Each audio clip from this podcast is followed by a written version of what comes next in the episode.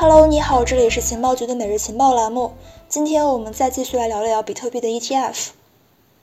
历史不会重演，但是总会惊人的相似。纵观加密市场不长不短的十余年发展历程，我们能够发现很多去影响这个行业走向的大事件都发生在下半年，尤其呢是以第四季度更为集中。比如说像零八年的十月底，比特币白皮书发布。二零一三年的十一月二十八号，比特币的价格首次突破了一千美元。二零一四年的十一月二十八号，比特币交易价格首次突破了一万美元。同年的十二月十八号，芝加哥商品交易所正式发行了比特币期货合约。而一周之前，芝加哥期货交易所也抢先推出了比特币期货。有意无意之间，或者是说冥冥之中，加密市场上的第四季度都不会是平平淡淡的。现在再次来到了二零二一年的第四季度，我们看到加密市场之中也大有风云突变之势。在今天的内容之中呢，我们将会以推动本轮牛市的主要机构投资者代表加密资产管理公司灰度投资和当下风头正盛的比特币期货 ETF 为主线，来去回顾和审视一下进入第四季度以来有哪一些值得关注的大事件，以及根据这些线索还有什么信息可以被我们所发掘。作为灰度旗下市值最大的单一资产信托基金，JBTC 凭借着三百八十六点八三亿美元的总价值稳居首位，同时呢，也成为了加密市场中的分析师们所重点关注的对象。毕竟以 JBTC 的体量和地位来看，在当下市场之中依然是有着很强的风向标式的意义。在上周二，也就是香港时间的十月十二号，根据 OKLink 链上大师统计，JBTC 在二级市场的溢价率再次跌到了负的百分之二十点零六，而上一次 JBTC 的溢价率触及负的百分之二十，还是在上半年的五月十二号到十五号期间，最低跌到了负的百分之二十一点二三。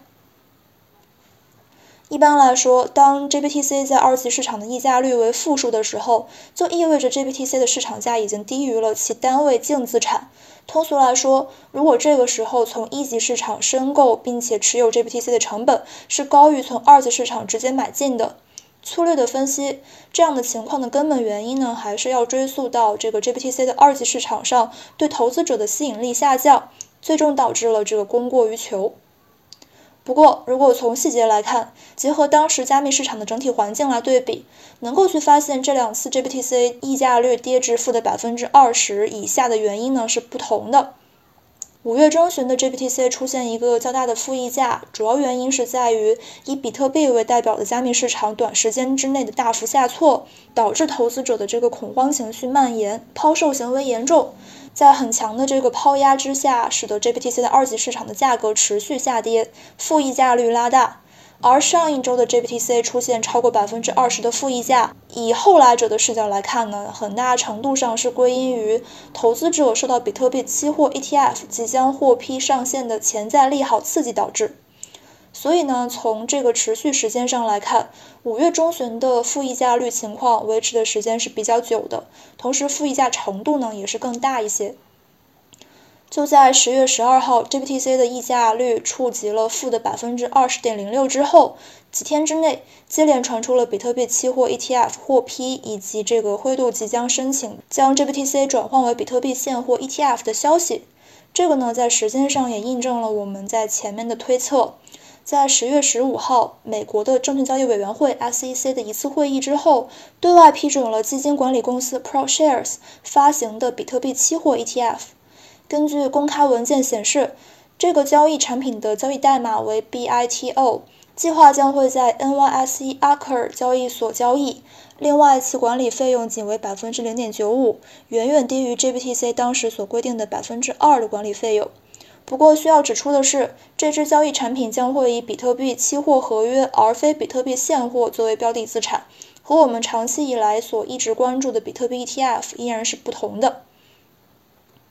同样是十月十五号，根据海外媒体援引知情人士的消息称，灰度投资计划在近期申请将 JBTC 转化为现货交易所交易基金。其实早在今年四月份的时候，市场上就已经传出过灰度将要向 SEC 申请将 JBTC 转化为比特币 ETF 的消息。不过当时灰度的投资负责人曾经表示，转换的时间取决于监管环境。由此看来，或许灰度认为此时的监管环境已经到了合适的时候。那么可以猜测，在四月至今的几个月间，灰度很有可能是在为把 GBTC 转换为比特币的 ETF 做各方面的准备，比如说交易规则的制定、与 SEC 以及投资人的沟通等等。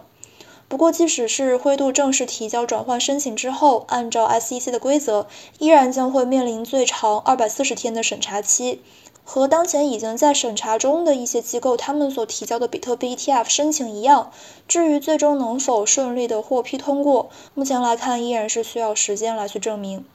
嗯，如果我们略带主观色彩的来去看的话，比特币期货 ETF 获批的消息已经在一定程度上激发了市场的偏乐观情绪。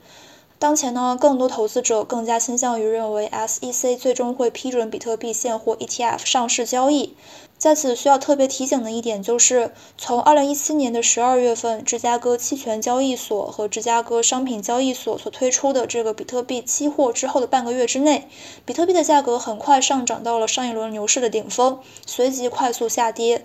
这正如我们在开篇所提到的，历史不会重演，但可能会非常的相似。一旦比特币现货 ETF 获批上市，投资者更加需要做好风控措施。在之前介绍 JBTC 的内容之中呢，我们曾经去介绍过，灰度的 JBTC 其实是类似于 ETF 的信托基金产品，可以同时在一级市场来去申购，二级市场来交易。这样的机制会产生两种价格，也就是实时净值和实时市价。而灰度的 JBTC 是审核过的，投资人以现金或比特币申购 JBTC 份额，锁仓六个月之后才能够在二级市场来卖出。在灰度刚开始负溢价的时候，有一些人会认为这样的情形呢也会出现在 ETF，大家依然是同一条船上的渡江客，不需要太担心。但事实上，灰度信托和传统的 ETF 完全不同。传统金融市场的 ETF 通常在第一天申购份额之后呢，在当天或者是次日就可以卖出了。所以净值大于市价的时候，投资人可以在二级市场中买入 ETF，并且在之后的任意时刻依然按照净值价格赎回，借此套利。当市价大于净值的时候，投资人会先申购，然后在二级市场中套利。而 JBTC 的锁仓日期长达六个月，这样代表如果买入之后比特币的价格暴跌，投资人也不能够卖出，只能看着这个资产流失。所以从这里我们可以进一步的去理解 JBTC 自从三月份以来长达七个月产生负溢价，以及灰度迫切的想要将 JBTC 转化为这个比特币 ETF 的原因，也就更能够去理解加密市场上投资者期待的比特币现货 ETF 上市的心情。总结来说，一共是有以下几点：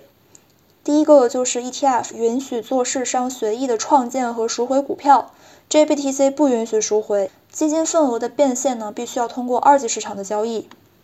第二，JBTC 有六个月的锁定期，通常呢会存在高溢价，ETF 流动性更好，通常呢不会出现溢价或折价。第三，JBTC 的交易费用高昂，涉及经纪商费用、年度管理费，还需要承担溢价。比特币 ETF 的费用更低，比如像上面提到的这个 BITO，管理费呢仅仅只是百分之零点九五。而加拿大上市的北美首支比特币 ETF BTCC 的管理费更低，是百分之零点七左右。第四，JBTC 的投资门槛比较高，五万美元起投，仅对合格投资者开放。比特币 ETF 对投资者资质以及投资的金额限制是比较少的。